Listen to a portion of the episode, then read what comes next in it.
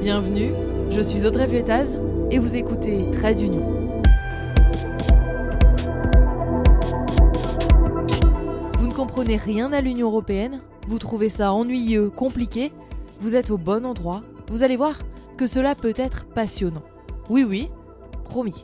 Si vous aimez ce podcast, abonnez-vous gratuitement sur Deezer, Spotify, Apple Podcast et même sur YouTube pour ne manquer aucun épisode.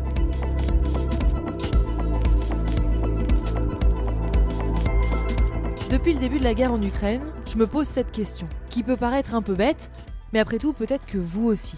Pourquoi est-ce qu'on parle autant de l'OTAN et pourquoi n'a-t-on pas d'armée européenne? Alors, pour éclaircir les choses, j'ai contacté la personne idéale pour parler de ce sujet selon moi. Elle s'appelle Delphine Deschaux-Dutard, elle est maître de conférence en sciences politiques à Grenoble et surtout membre du Centre d'études sur la sécurité internationale et les coopérations européennes. Je lui ai posé ma question toute simple. Pourquoi est-ce qu'il n'existe pas d'armée européenne ou d'armée de l'Union européenne? En fait, il y a un lien très fort entre l'armée et la construction de nos États-nations. Cette construction de nos États-nations, elle repose en fait sur un double monopole, à la fois un monopole fiscal, donc la capacité à lever des impôts, et un monopole militaire. Grâce à ces impôts, on a pu commencer à entretenir des armées régulières, là où auparavant, au Moyen Âge, par exemple, on recrutait des mercenaires. Et c'est justement du coup parce qu'on a construit un État avec euh, des représentants de l'État qui sont euh, désignés par euh, les citoyens, que l'on a dans chaque État une armée. Et pour l'instant en Europe, on n'a pas en fait. C'est des institutions qui ressemblent à un État, c'est-à-dire qu'au niveau européen, il n'y a pas ce monopole de la puissance physique légitime. La deuxième piste de réponse pour expliquer pourquoi on n'a pas d'armée européenne, c'est que justement, chacun des 27 pays de l'Union européenne a une histoire, et notamment une histoire militaire, qui est très longue et qui explique que hum, c'est très difficile pour ces pays d'envisager de se séparer de leur armée euh, au profit d'une armée qui serait chapeautée par, euh, d'ailleurs, on ne sait pas trop quelle institution. En résumé, l'armée est historiquement liée aux États, et comme l'Union européenne n'est pas un État, bah ça coince.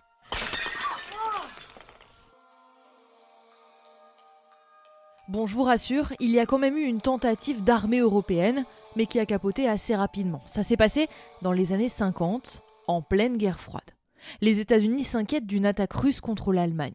Les Américains, qui sont déjà engagés en Corée, ont peur de ne pas pouvoir faire face sur le terrain européen, alors ils envisagent de réarmer l'Allemagne. Sauf que problème, nous sommes au lendemain de la Seconde Guerre mondiale, alors autant vous dire que les autres pays européens, les Français en tête, ne sont pas super chauds pour revoir les Allemands en uniforme. Ok, disent les États-Unis, mais alors vous me trouvez une solution.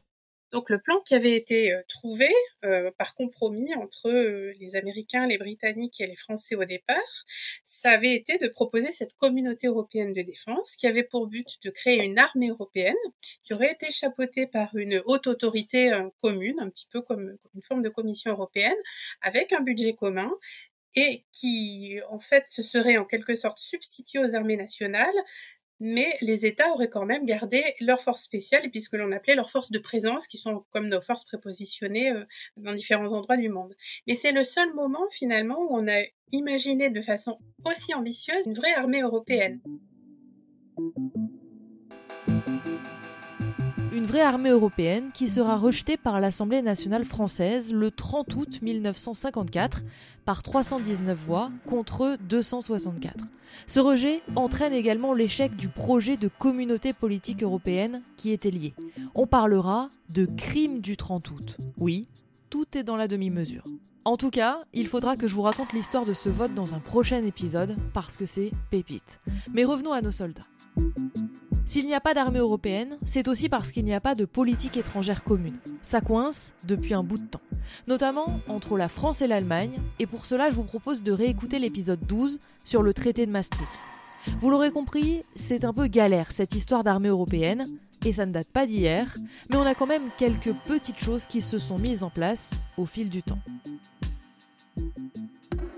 Il existe des organes de coopération euh, institués à Bruxelles qui, qui, sont nés avec le traité de Nice en 2001 Et ces organes, ils permettent d'avoir des ambassadeurs, mais aussi euh, des chefs d'état-major des armées, donc des généraux, qui sont en permanence à Bruxelles et qui en permanence vont euh, échanger, faire de la veille, et puis vont être à même de pouvoir lancer des missions européennes euh, quand les États le décident, comme par exemple l'opération de lutte contre la piraterie maritime Atalante, ou comme l'opération de formation des militaires maliens UITM Mali. Donc on a bien des organes institutionnels à Bruxelles qui, qui en fait fonctionnent au quotidien pour aider la coopération militaire au niveau européen. Mais ce n'est pas tout.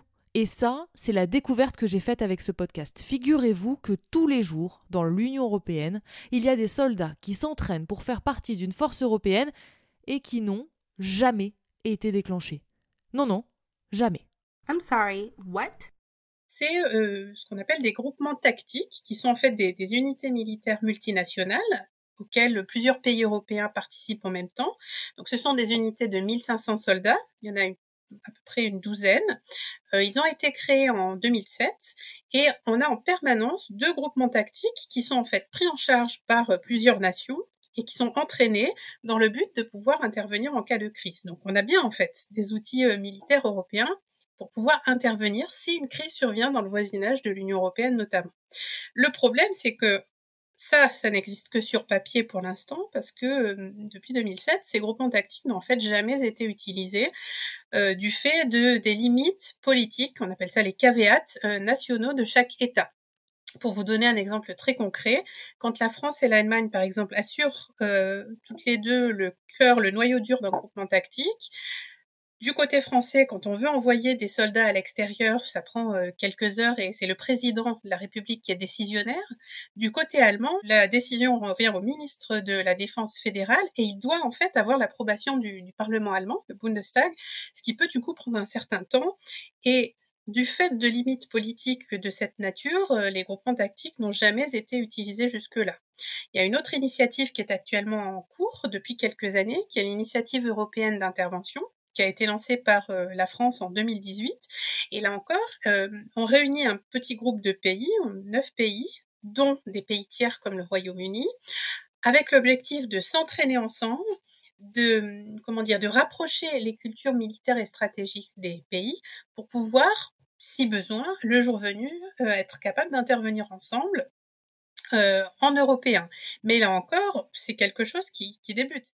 Et la liste n'est pas terminée puisqu'on a aussi la coopération structurée permanente. Elle a été pensée au moment du traité de Lisbonne en 2007, puis mise en place à partir de décembre 2017. Et oui, je passe mon temps à vous dire que tout est très, très, très, très, très, très, très, très long dans l'Union européenne. Il existe une quarantaine de projets euh, développés par des petits groupes de pays européens dans le cadre de cette coopération structurée permanente, avec pour objectif de travailler ensemble sur un certain nombre de dossiers militaires. Donc ça peut aller par exemple de la question du transport médical euh, dans le domaine militaire à la question du cyber. Euh, et l'objectif, encore une fois, c'est d'amener des pays européens à travailler davantage ensemble. Mais par contre, la coopération structurée permanente, elle n'est pas prévue pour une intervention en cas de gestion de crise. On est vraiment plutôt sur des dossiers, euh, on va dire, de coopération soit industrielle, soit opérationnelle, mais on n'est pas du tout dans de l'intervention militaire. Et puis, les Européens discutent depuis longtemps, au moins depuis 2003 et la guerre en Irak, sur une doctrine commune. En clair, une liste commune où tout le monde se met d'accord sur les menaces qui pèsent sur l'Union européenne. Mais il reste un certain nombre de points de désaccord parce que euh, les menaces prioritaires euh, vues par la Pologne ne sont pas forcément les mêmes que les menaces prioritaires vues par l'Italie. La Pologne va par exemple voir d'un œil extrêmement inquiet ce qui se passe actuellement en Ukraine ou ce qui s'est passé à la frontière entre la Pologne et la Biélorussie, là où l'Italie va davantage regarder ce qui se passe en Méditerranée et du côté de la Libye, puisqu'il y a aussi un aspect euh, politico-géographique qui rentre en ligne de compte en fait pour appréhender les intérêts stratégiques de chaque pays. À ce moment-là, je ne sais pas vous, mais moi je commence à y voir un peu plus clair. On n'a pas d'armée européenne parce qu'on n'est pas un pays, et puis qui la dirigerait? Et on n'a pas de politique étrangère commune parce que chaque pays voit un peu midi à sa porte. Même si pour le coup, les choses sont peut-être en train de changer avec la guerre en Ukraine, et ça on en reparlera. J'ai aussi appris qu'il y a des ébauches, des embryons de forces armées, jusqu'ici c'est clair, et puis j'ai pensé à la force Takuba au Mali. La Task Force Takuba, elle fédère les forces spéciales des pays européens, conseille, assiste et accompagne au combat les forces armées maliennes. Ça, c'est pas une armée européenne? Alors la Task Force Takuba, c'est en fait une force européenne mais ad hoc, donc qui n'est pas créée dans le cadre de la politique européenne de défense, qui a été créée à l'initiative de la France et l'objectif c'était en fait d'essayer de, convaincre nos partenaires européens euh, de l'intérêt pour l'Union européenne d'une implication militaire au Sahel pour notamment euh, lutter contre le terrorisme. Donc la France avait euh, payé un tribut assez lourd en, en s'impliquant beaucoup toute seule à travers Barkhane notamment et avec Takuba euh, l'objectif, c'était de dire à nos, partenaires européens, venez avec nous parce que vous avez aussi des intérêts de sécurité au Sahel. Et on peut dire que Takuba, finalement, c'est quand même plutôt, enfin, en tout cas, moi je le vois plutôt comme euh, une forme de succès dans la mesure où on a réussi à convaincre des partenaires comme l'Estonie, par exemple, qui est un pays qui n'avait absolument aucune expérience de déploiement en Afrique, de participer à ce type de force. Bon, vous l'avez compris avec cet épisode, l'armée européenne, c'est encore très loin, même au regard de ce qui se passe actuellement en Ukraine. C'est peut-être euh, finalement illusoire de vouloir avancer sur tous les sujets à 27. Par contre, comme dans le cadre Takuba ou comme dans le cadre de l'initiative européenne d'intervention, par petits groupes d'une dizaine de pays, ça peut être plus facile d'avancer. La majorité des, des officiers que j'ai pu interroger ne croient pas du tout en fait à cette idée d'armée européenne. Ils croient, eux, par contre, à la coopération par petits groupes, au fur et à mesure, par petites touches. Euh, mais euh, ça se fait en marchant, si j'ose dire. Et l'autre élément qui me semble encore manquer pour, euh, parler d'une armée européenne, c'est aussi l'aspect industriel. Et là encore, sur le domaine de l'industrie de défense, il y a encore beaucoup d'avancées possibles et à faire dans le domaine de la coopération industrielle militaire européenne, puisque encore une fois, l'objectif, si jamais on voulait vraiment développer une armée européenne, ce serait aussi d'avoir une base industrielle européenne euh, et un marché industriel européen de l'armement, ce qu'on est encore très loin d'avoir à l'heure actuelle.